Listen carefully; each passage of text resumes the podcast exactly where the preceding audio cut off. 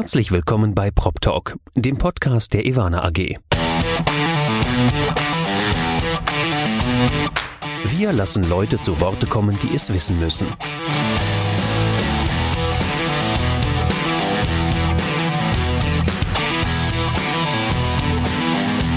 Aus der Branche für die Branche.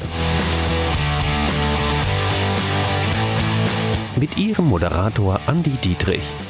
Herzlich willkommen bei Prop Talk, dem Podcast der Ivana AG.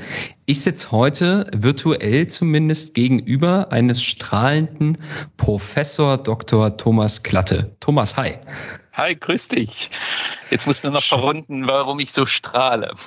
Das weiß ich nicht. Ich hoffe, du freust dich genauso sehr auf den Podcast wie ich. Das würde das Strahlen zumindest äh, einigermaßen erklären. Warum du auch so strahlen könntest, ist, dass du äh, derzeit between two jobs bist. Du befindest dich, du nimmst dir trotzdem die Zeit, obwohl du dich in den letzten zwei Arbeitswochen bei deinem aktuellen Arbeitgeber, nämlich BASF, befindest. Jawohl, das ist richtig. Aber ähm, man könnte jetzt sagen, ich hätte die Zeit dafür, aber offen, offen gestanden, jetzt gerade in den letzten Wochen ähm, hat die Dynamik jetzt nochmal zugenommen ähm, bei BASF. Ja, es ist richtig. Ich bin jetzt nach 24 Jahren, habe ich mich entschieden, ähm, mal einen anderen Weg zu gehen ähm, und sozusagen aus dem Corporate Real Estate der BASF auszuschalten. Mit 52 ist das sicherlich einerseits eine Entscheidung, wo man sagt, das macht gerade noch so Sinn. Aber andererseits ist es natürlich auch schon ein Stück weit Mutprobe nach 24 Jahren, so einen Konzern zu verlassen. Das ist richtig.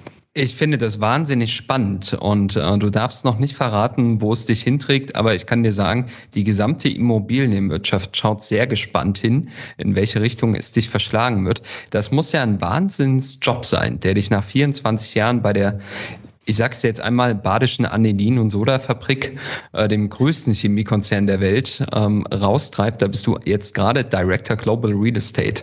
Und äh, für den gesamten, wir würden es heute Corporate Real Estate, also für den gesamten Immobilienbestand von BSF weltweit verantwortlich. Ja, wobei, ähm, äh, wie das so immer ist, also ähm, äh, Konzerne sind ja im Prinzip von Veränderungen geprägt. Und auch wir haben jetzt aktuell gerade eine Veränderung hinter uns oder sind gerade noch in, in den letzten Zügen davon. Äh, eine Veränderung, die sich darauf äh, fußt, sozusagen einerseits ähm, sozusagen das Business zu stärken und zu agiler zu machen. Ähm, das äh, heißt relativ konkret dann auch ein Stück weit Dezentralisierung, ähm, also mehr, mehr Macht den Geschäften und ähm, sozusagen den Servicebereichen oder den Supportbereichen, wie man das so Stützfunktionen, wie man das so in klassischen Modellen hat, die haben wir im Prinzip umgebaut und haben uns hier ähm, äh, sozusagen positioniert und haben ein Modell eingeführt, was viele andere Konzerne auch haben, eine Global Business Services. Und ähm, das bedeutet im Prinzip auch für so ein Support, wie es das Immobilienmanagement in einem Konzern halt ist, ähm, sozusagen ein, eine komplette Änderung des Geschäftsmodells. Ja? Und ähm,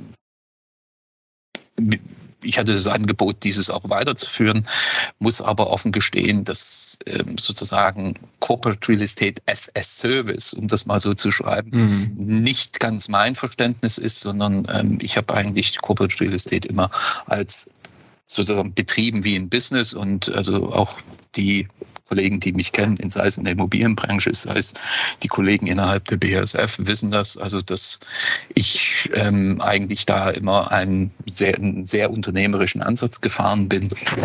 Und das ist sozusagen nicht vereinbar mit, mit so einem Servicekonzept. Und ich will das gar nicht richten, ob besser oder schlechter Güter, das ist es gar nicht, sondern es ist ein, ist ein Verständnis, der im Gesamtkontext des Unternehmens aus meiner Sicht sogar relativ viel Sinn macht.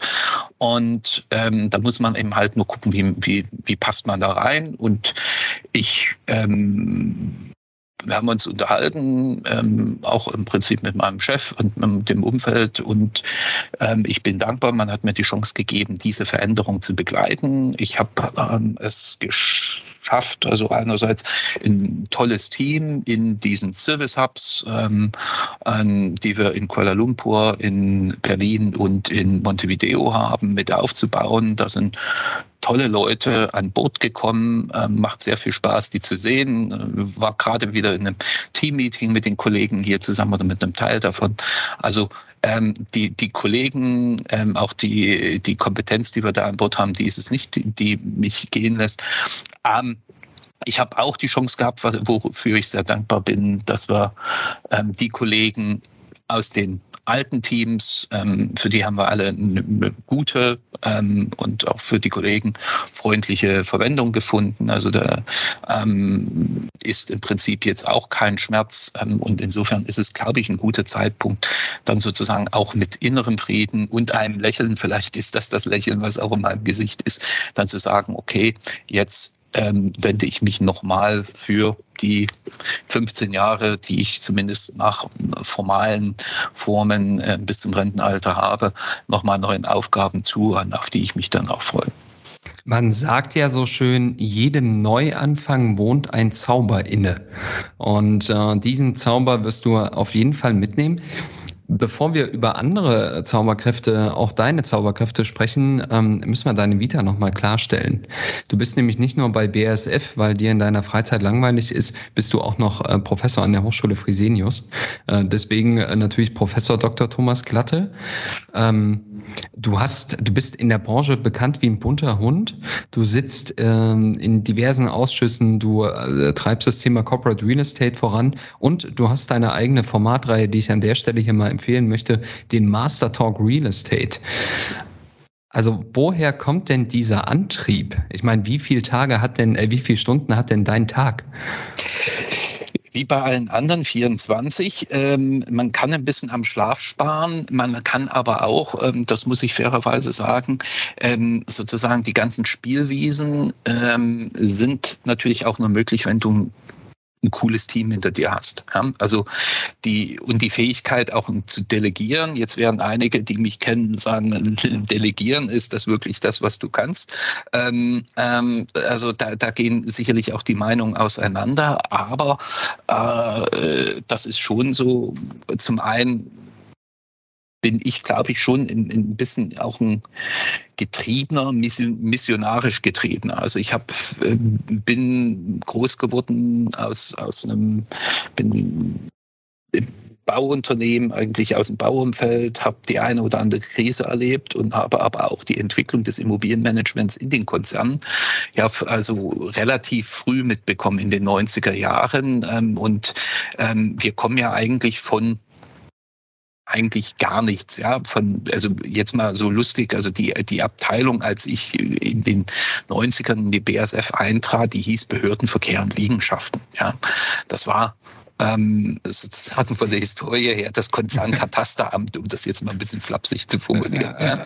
So, und, und, und, ähm, und dieser Wandel, gerade in den späten 90ern, war, kam ja dann hin, dass man sich eben halt bewusst Corporate Real Estate nannte, weil man eher den Management-Ansatz, dann kamen so die Ideen des Shareholder Values und so weiter vorangetrieben haben. Und diese Veränderung zu begleiten und ähm, sozusagen auch diesen, ähm, wenn du was erreichen willst als Stützfunktion in einem Konzern, dann musst du dich permanent gegen Widerstand äh, durchsetzen. Ja, es gibt permanent Leute, die dir erklären, erstens, wie irrelevant du bist, zweitens, ähm, und die auch nicht hören wollen, dass äh, die Immobilie in, auch bei der BASF ähm, irgendwo äh, 15, 20 Prozent ähm, des Anlagevermögens mindestens ausmachen. BASF ist ja ein Anlagenvermögen starker.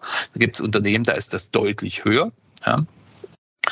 Ähm, also das wollen so Leute eigentlich nicht wahrnehmen, weil das ist als quasi als gegeben ja schon irgendwo da ähm, und du spürst es nicht jeden Tag im Kerngeschäft. So also muss und ähm, da musst du schon ein Stück weit besessen sein, ja. Und diese Energie ähm, habe ich mir irgendwann angeeignet, hatte auch gute Vorkämpfer, ähm, die also den, den Fritz Bolscher, der hier sozusagen quasi mein Vorgänger in dieser äh, Rolle war über viele Jahre hier in Europa, ähm, der, der war da genauso unterwegs und ähm, da, das, das gehört dazu. Plus, Achtung, und das ist auch noch wichtig, klar, als DAX-Konzern hast du auch eine gewisse Verantwortung. Ja? Also auf uns guckt man. Also man hat auch eine gewisse Leitrolle und die man dann auch bitteschön wahrzunehmen hat. Ähm, und die haben wir dankbar angenommen. Ja, und dann macht's Spaß, ne? Also jetzt, weil, weil du gerade Professor, Doktor, also das ist, das ist die Titelei. Also ich, ich komme zwar aus dem Akademikerhaushalt, also die Mutter und die Schwiegermutter sind sehr stolz drauf. Ja, das ist okay, aber ansonsten ist es eigentlich äh, eher Spuck am Baum. Ja, die die ähm, die, was aber schön ist, also um, um, um da den kleinen Exkurs zu machen, äh, ich bin da mal reingekommen. Ähm, ich war während meines Studiums in, in Dresden an der Uni Studentenvertreter. Also ich war schon immer einer, der, der irgendwo sich nach vorn gedrängt hat und seine Meinung kundgegeben hat.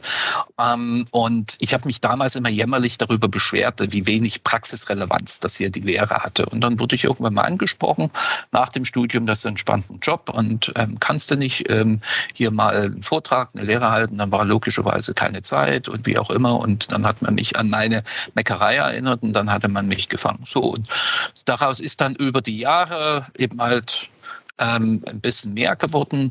Und es ist eigentlich cool, wenn du vor jungen Leuten stehst und ähm, sozusagen, das klingt eigentlich simpel, erzähl, erzähl mal einen Schwank aus dem Leben und dann aber mitbekommst, die stellen dir Fragen. Und ich weiß nicht, was du für ein Student warst. Aber ich war schon einer, der gerne mal auch dem Lehrenden auf den Zahlen gefühlt hat, wie, wie ist aber fundiert ist denn da die Kenntnis? So, und ohne da gehässig zu sein. Und ja, ich krieg jede zweite, dritte Vorlesung auch mal eine Frage, äh, wo ich sage, gute, gute Frage, nächste Frage. Ähm, dann kommst du mal ins Schwitzen und dann, dann entweder man arbeitet sich's gemeinsam oder man, man sagt auch, okay, kann, schreibe ich mir auf, bring es nächste Mal mit oder ähm, finde eine Lösung. Also dieses Eingeständnis ähm, auch der eigenen, auch fachlichen Grenzen ähm, ist, glaube ich, gibt einem selber ein bisschen Demut. Andererseits aber fuchst es mich und dann hocke ich mich hin und ackert das nach, weil ich möchte es ja schon gern wissen. Ja, also das ist auch der eigene Ehrgeiz. Und mit dem, ähm, ich glaube, das kann, macht einen nur besser. Und wenn man dann auch noch sozusagen mal so eben halt dann einen ganzen Lehrauftrag hat, mal so eine Reihe aufbauen muss und das dann mal strukturiert runterschreibt, was man eigentlich jeden Tag tut und seine eigenen Lücken feststellt. Ja, das ist ja aus der Angst heraus, dass dir irgendeiner eine, eine pfiffige Frage stellt und du schnell im kurzen Gras stehst. Ja, und, und das zwingt einen auch wirklich an den eigenen Defiziten zu arbeiten, weil man sie mal erkennt. Also im Business rutscht man schnell mal drüber. Ja? Äh, flockige Antwort oder man hält sich mal zurück in einem Gespräch. Ja? Da, da kommt man. Aber ähm, vor den Studis bist du blank. Mhm. Also ich meine, den Charme macht ja vor allem äh, das aus, dass du ein Mann der Praxis bist. Ja, also wer kann schon von sich behaupten, äh, dass sein Dozent für das Immobiliengeschäft eines DAX-Konzerns verantwortlich ist oder sogar des größten Chemiekonzerns der Welt? Ja, das muss man schon äh, mal darstellen können. Und da kann ich mir vorstellen, dass die eine oder andere interessierte Frage auch zum Beispiel, wie komme ich auf deinen Stuhl, ähm, da im Studium fallen könnte. Lass uns mal, äh, Verzeihung. Ne? Hey, alles gut. Alles gut.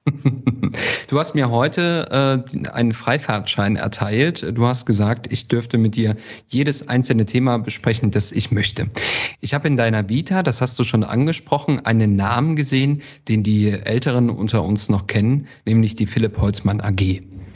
Das war auch schon so ein bisschen dein äh, Berufsbeginn äh, damals bei Philipp Holzmann. Ähm, und Philipp Holzmann war ja einer der Baukonzerne, die ich sag mal Mitte, Ende der 90er wirklich in Schieflage geraten sind. Nun würde man heute sagen, okay, diese Schieflage von damals hätte man jetzt über 20 Jahre oder fast 30 Jahre nicht für möglich gehalten, aber es könnte sich wiederholen. Ja, wir sehen ähm, sinkende Baukapazitäten. Wir sinken, sehen ohnehin ein sinkendes Neubauumfeld. Ähm, wir sehen äh, das Thema Materialengpässe, äh, hohe Energiepreise, historisch hohe Inflation etc. Wenn du mal die Situation heute mit der Situation von damals vergleichst, welche Parallelen siehst du da? Naja, Holzmann, ähm, ich glaube, man muss das ein bisschen trennen.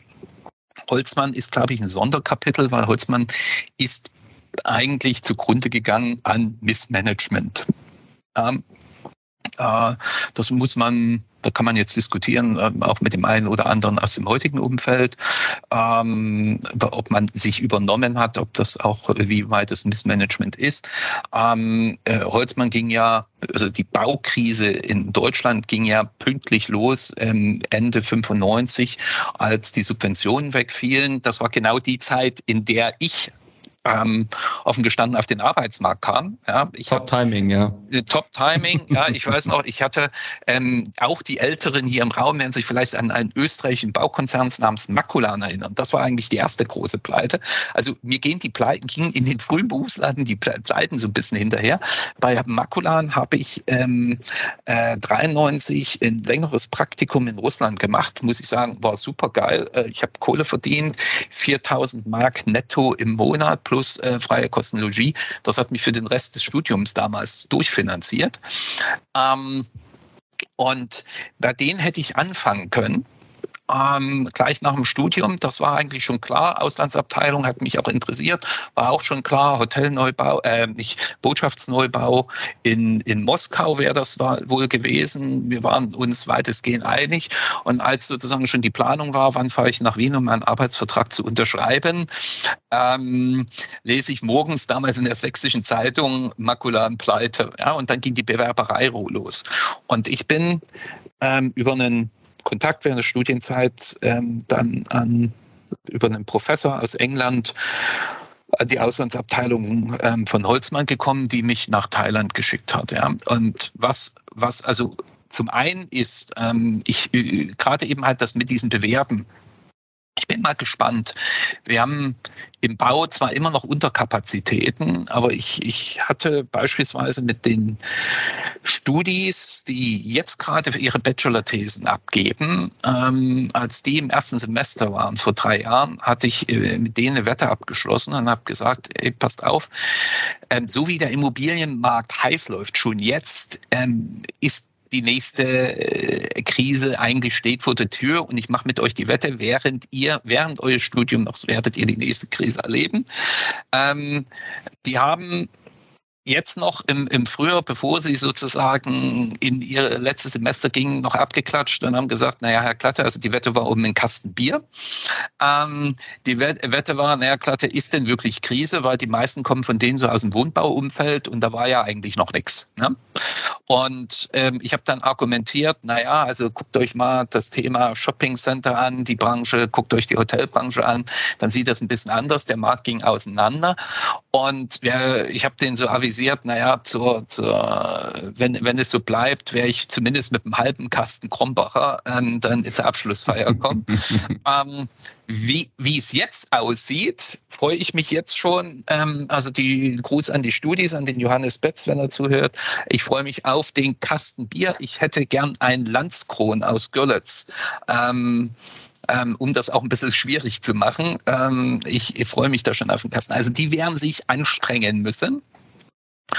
Ähm, die, die, die Branche ist im Umbruch, ja. Und was bedeutet das? Ähm, also gerade jetzt, wenn du Holzmann ansprichst, die Frage, die ja steht, ähm, was macht der Staat? Ähm, also Holzmann ist ja auch ein, ein, ein Paradebeispiel von sozusagen staatlichem, gescheitertem staatlichen Eingriff. Ja? Ähm, ich glaube, die Älteren alle werden sich noch erinnern, einen jubelnden Schröder mit einem etwas betretenen Vorstandsvorsitzenden da in Frankfurt ähm, und Schröder hat den Konzern gerettet und alle klatschen Beifall und irgendwie ein Dreivierteljahr später war dann trotzdem der Kahn in den Sand. Und jeder, der im Konzern selber drin war, wusste, dass das war ein Fass ohne Boden, so bitter es war.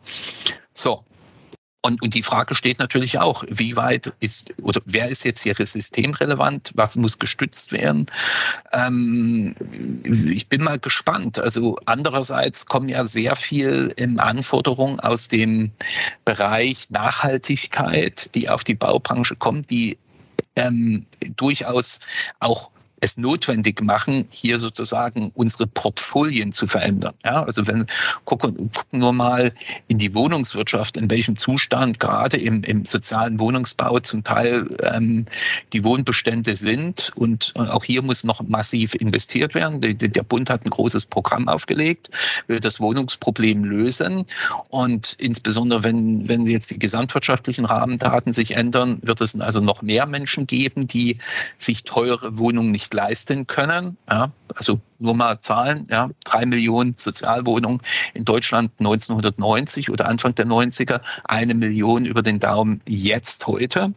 Da fehlt also massiv was. Ähm, und dafür sind wir eigentlich nicht gerüstet. Ähm, insofern bin ich mal gespannt, ob der Wohnungsbau in eine extreme Krise schlittern wird, aber es gibt sicherlich andere Branchen, die ziemlich ins Trudeln kommen. Und dann ist die Frage, ähm, wo, wo greift der Staat ein? Also ich bin kein Freund von Individualeingriffen bei einzelnen Unternehmen, auch vor dem Hintergrund der Gerechtigkeitsdebatte. Andererseits ja, gucken wir mal jetzt äh, Corona-Krise. Also fairerweise muss ich sagen, dass die, dass die, dass der Bund ähm, bei der Lufthansa gestützt hat, habe ich gut gefunden. Allerdings, ich weiß nicht, ob du in, in, den letzten Wochen mal geflogen bist. Also ich war bei jedem Bericht, wo es über Flughaus ähm, durch die Medien ging, war, konntest du aus, davon ausgehen, der Klatte war mittendrin. Ähm, so und, ähm, und dort muss man dann auch wieder sagen, ähm, ist es legitim, dass die, dass die Unternehmen trotz staatlicher Stützung hintendran ähm, sozusagen die Ressourcen wegschneiden, ähm, sehe ich auch wieder, also sehr, sehr kritisch, wie dann doch damit umgegangen wird. Ähm, und ähm, dass das, was der Staat eigentlich erreichen will, zum Schluss auch nicht zumindest vollumfänglich zum Ziel geführt hat. Ja. Naja, es ist ja schon so, Subvention ersetzt keinen Umsatz. Ne? Also ja. das ist, ähm, das bleibt das große Problem. Ähm, aber äh, einen wichtigen Punkt hatten wir im Vorgespräch schon. Du hast gemeint, wir haben jetzt natürlich zwölf Jahre, äh, zwölf fette Jahre erlebt, aber ähm, es mehren sich die Anzeichen dafür, dass diese fetten Jahre, wie du es gerade gesagt hast, an vielen Stellen einfach äh, jetzt erstmal vorbei sind. Ja. Die sind, die sind rum. Also haben wir jetzt, wir werden jetzt sehen, also ähm, ähm, ob wir jetzt im Monatsende, je nachdem, ob es Gas gibt oder nicht, einen großen Crash oder ein Soft Landing haben. Wobei Soft Landing wird so oder so nicht, aber es ist eigentlich nur die Frage, wie groß ist der Crash? Das ist meine Meinung. Und, ähm, und dann wird natürlich die Frage sein, wie agieren die Unternehmen? Und jetzt sind wir beim Thema Management. Ja? Äh, also eine der großen Fragen, die sich daraus ableiten, ist für mich sehr wohl, ähm, guck mal, zwölf Jahre ähm, wenn du dein Studium abschließt, sagen wir mal mit Mitte 20, zwölf Jahre drauf, da bist du irgendwo Mitte, Ende 30, dafür, da gibt es eine ganze Menge ähm, die in diesem Alter oder so an die 40 gehend, ähm, die äh, schon in sehr verantwortlichen Positionen und Top-Positionen in Unternehmen sind. Ja? Und ähm, dort also auch ähm, die Geschicke von durchaus nennenswerten Unternehmen lenken und leiten. So, und das sind offen gestanden alles Leute, die noch keine Krise erlebt haben.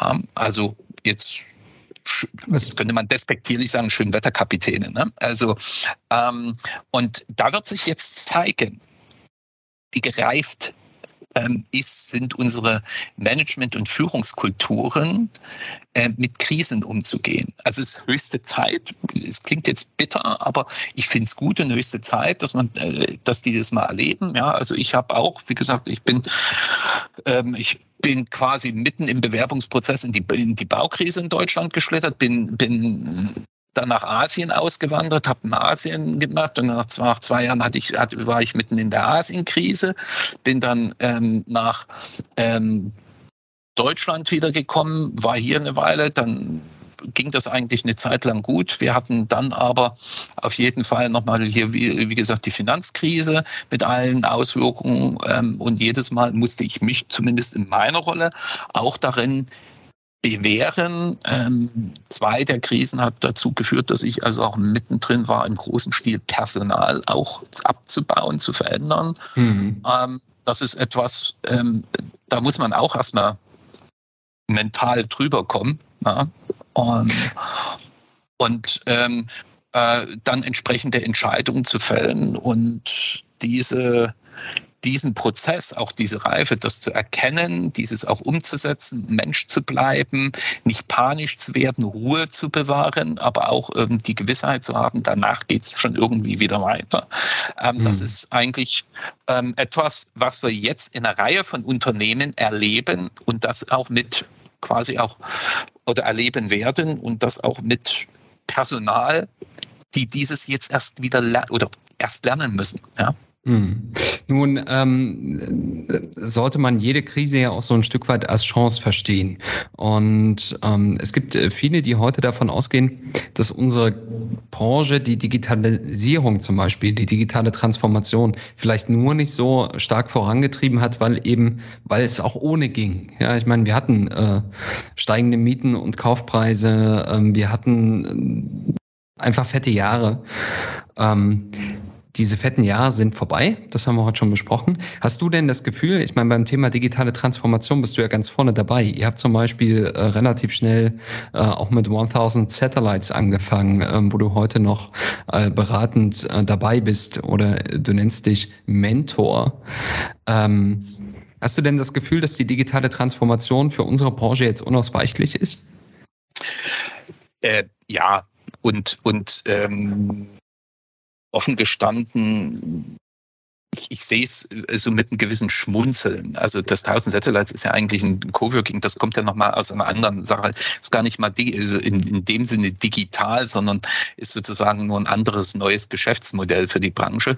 Ich, ich sehe es aber an vielen anderen Dingen auch. Also ähm, wir haben ja als BASF sehr früh begonnen, eine Co-Innovation mit dem Schindler-Konzern ähm, zu machen, aus dem jetzt sozusagen dann Building Minds entstanden ist. Ähm, ein quasi ein großer ähm, Gebäudedigitalisierer oder An, Anbieter. Wir haben, wir haben verschiedene andere Ansätze auch wieder gemacht. Ähm, ich, ich, ich, ich tummel mich da auch gern so noch in meiner Restfreizeit dann genau in diesem Segment rum.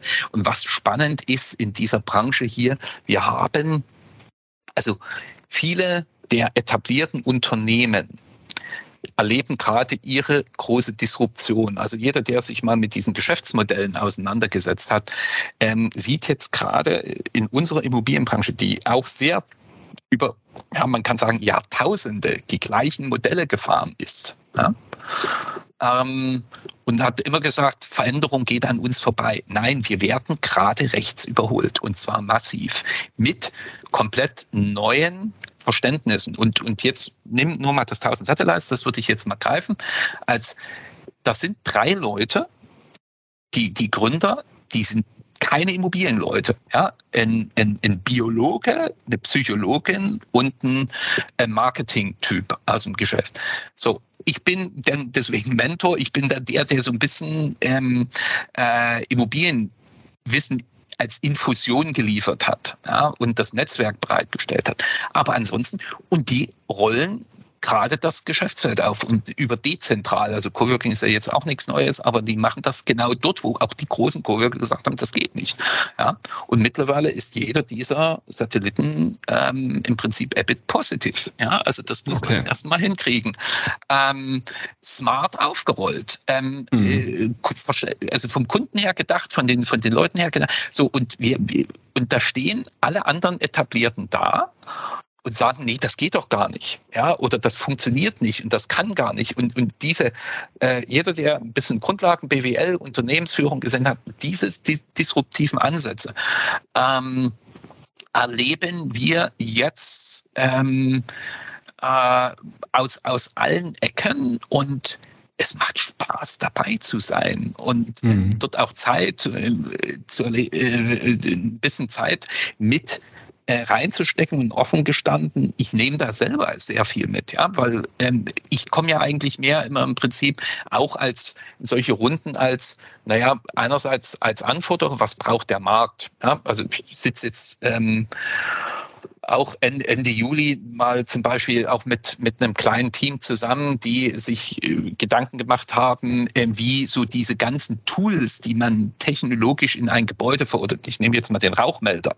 ja, mhm. ähm, äh, die werden von den Architekten irgendwo, ich, ich nenne es jetzt mal wahllos, irgendwie im Gebäude verteilt, dass es irgendwie passt. Und meistens ist es eh viel zu viel.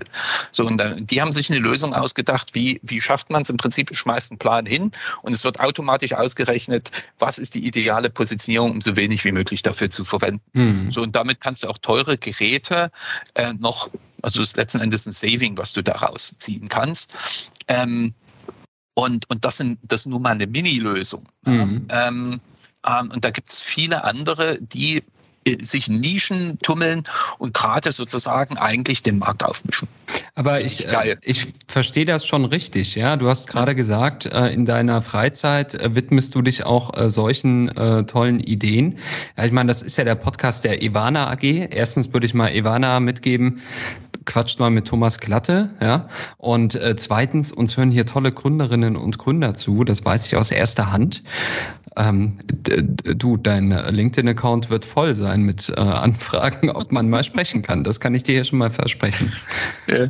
Also, war, nicht die, äh, war, war nicht die Intention, aber, aber es ist genau, ähm, an der Ecke ist es eigentlich sehr spannend. Ja? Und Ivana ist auch ein schönes Beispiel, genau, äh, was du sagst, ähm, wo ähm, sehr viel gerade passiert. Und, und eben halt nicht nur mal, wir probieren mal, es gibt einen kleinen Hype, das geht nicht weg.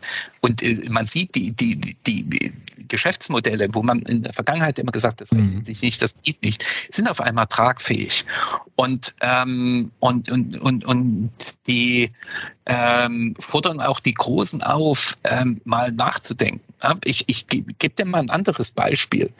Ähm, wo ich mich auch massiv geärgert habe. Also mit einem großen FM-Dienstleister hier in Deutschland habe ich vor, also wir haben ja auch im Prinzip immer so integriertes FM vergeben. Mhm. Da haben wir mal vor Jahren diskutiert, im Prinzip, wie man Geschäftsmodelle weiterentwickeln kann. Ja, und ich habe dann mal so einfach flapsig einen Raum gestellt und gesagt, also ich meine, wir sind jetzt als BSF ein Chemieunternehmen. Ähm, und unser Know-how besteht darin, ähm, sozusagen irgendwo eine chemische Formel zu entwickeln. Unsere Know-how ist in der Technologie, im Anlagenbetrieb. Wobei eben halt vieles, also wir haben, ja, wir machen Basischemie, aber gerade im, im, im, Veredelungsbereich, hm. da haben wir dann nicht mehr die rauchenden Kessel, sondern dann haben wir auch sehr stark Dinge, Prozesse, die in Gebäuden stattfinden Klar. und in, in irgendwelchen Werkstrukturen. Und ähm, ich habe dem FM-Dienstleister mal, die sich immer gesagt haben, wir, wir kriegen nicht so viel Technik von euch vergeben. Wo ich gesagt habe, macht es doch mal ganz simpel. Übernehmt doch mal ein ganzes Werk von uns. Und wir, wir uns gehören noch ein bisschen die Anlagen drin, das ist in Ordnung, mhm. aber ihr übernehmt das gesamte Werk, macht die, die komplette Infrastruktur drumherum und wir, ähm, uns gehören die Kessel, uns gehören die Anlagen. Das machen wir noch, weil das ist unser Kerngeschäft, aber alles drumherum macht ihr. So, und dann also sozusagen quasi mhm. den Infrasurf-Gedanken, ja, also die, die, das ist ja jetzt auch nichts Neues. Macht doch das, weil dann habt ihr die Technik, dann beauftragt ihr euch selbst. Ja, nee, das geht nicht. Ähm, da, wurde, da, da, kam dann auch gleich äh, die, die ganze Klaviatur, ja, so viel Assets können wir uns gar nicht anbieten. Da habe ich gesagt, ihr, ich müssen ja die Dinger gar nicht gehören. Immobilienbranche, ihr seid eine Immobilienbranche. Es gibt genügend Leute, die dankbar wären, wenn ja. ihr denen das managt. Da sind die Managementkompetenz. Wenn er mir jetzt erklärt, dass ihr die Managementkompetenz nicht habt, ähm, dann, dann schießt er euch gerade selber aus dem Vertrag. Ähm, also, äh, und es gibt genügend, die, sag mal, als stille Gesellschaft oder so, die, die die Dinge auch für sich in die Bücher nehmen wollen, wenn sie eine, eine, eine solide Rendite kriegen, alles gut. Klar, Sane ja. Leaseback, ne? So etabliertes also, Geschäftsmodell. eigentlich sozusagen äh, etablierte Geschäftsmodelle nur noch mal zwei Schritte weiter gedacht. Hm. Ist jetzt keine Rocket Science. In entgeisterte Augen angeguckt, nee, das geht nicht. Also sag, äh, dann geht er weiter bei uns einfach nur die Flure putzen.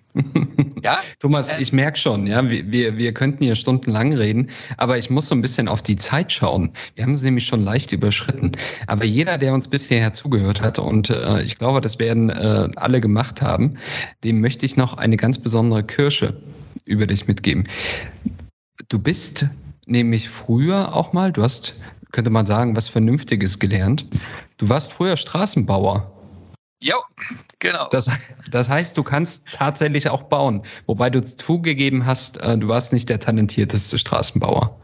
Das, das ist richtig. Also ich habe, ähm, man muss dazugeben, also ich komme ja aus so einer Bau, sächsischen Baudynastie, 200 Jahre plus ähm, äh, Bauwesen. Und ähm, die diese, ähm, damit war es klar, ich hatte ähm, eigentlich von meinem Vater aus die Wahl eigentlich nur Bauingenieur oder Bauingenieur oder Bauingenieur. Das war also was anderes gab es. Die drei, gut. Ja, gut. Und ähm, wir hatten ähm, dann war das bei uns im Osten, ich komme ja aus dem Osten, ähm, nun war das mit, den, mit dem Abi jetzt nicht so wie inflationär wie heute. Und ähm, wenn man da nicht also unter den Top 1, 2 war, sondern eben halt nur 3, 4, dann gab es eigentlich so den Bypass und so eine Lehre mit Abitur, Baufacharbeiter mit Abitur zu machen. Ich hatte dann so einen Verkehrsbau und ein Verkehrs- und Tiefbaukombinat Dresden, so hieß das damals, ähm, ja. und habe dann dort die, die Baulehre gemacht. Und ähm, das war eben halt im Straßenbau. Bowl Ich habe auch, also ich habe auch Mauern gelernt und Putzen. Ich habe immer noch die Narben an der rechten Hand von der Putzerprüfung. Da haben sich damals meine Klassenkameraden scheckig gelacht, weil ich wollte unbedingt lotrecht putzen. Also der, der immer schon eine Wand verputzt hat. Und das im Winter auf Kalksandstein. Also unten, unten war es ein ähm, halben Zentimeter Putz. Also es wurde eine Pyramide, ja. Äh, und oben waren es dann dreieinhalb und dann kam mir der Putzer entgegen und ich habe dann versucht, das mit den Händen festzuhalten. Also hinter mir, die haben sich alle scheckig gelacht. Ja, und irgendwie irgendwann ging es dann ab nach dem zweiten Lehrjahr in so eine Baukolonne im Straßenbau und dann haben wir äh, gepflastert, ähm, Asphalt gelegt, ähm, Bodenplatten und dergleichen. Und das war aber eine interessante Erfahrung, auch so ein bisschen. Ich komme eigentlich aus einer Akademikerfamilie und das war aber sehr viel Bodenhaftung, weil also mit einem quasi aus dem Abi die Baukolonne, also da da war der Schnitt eher so ein Acht-Klassenschulabschluss oder noch drunter. Viel mit Alkoholproblemen. Also, und wenn der Bauleiter in Urlaub ging, war ich dann eigentlich schon Ende des zweiten Lehrjahres dann quasi der Vertreter. Dann hieß es, Thomas, machst du heute wieder den Alten? Jo. Mhm. Ähm, und ähm, obwohl ich eben halt noch Lehrling war, hat man trotzdem auf die Anweisungen gehört.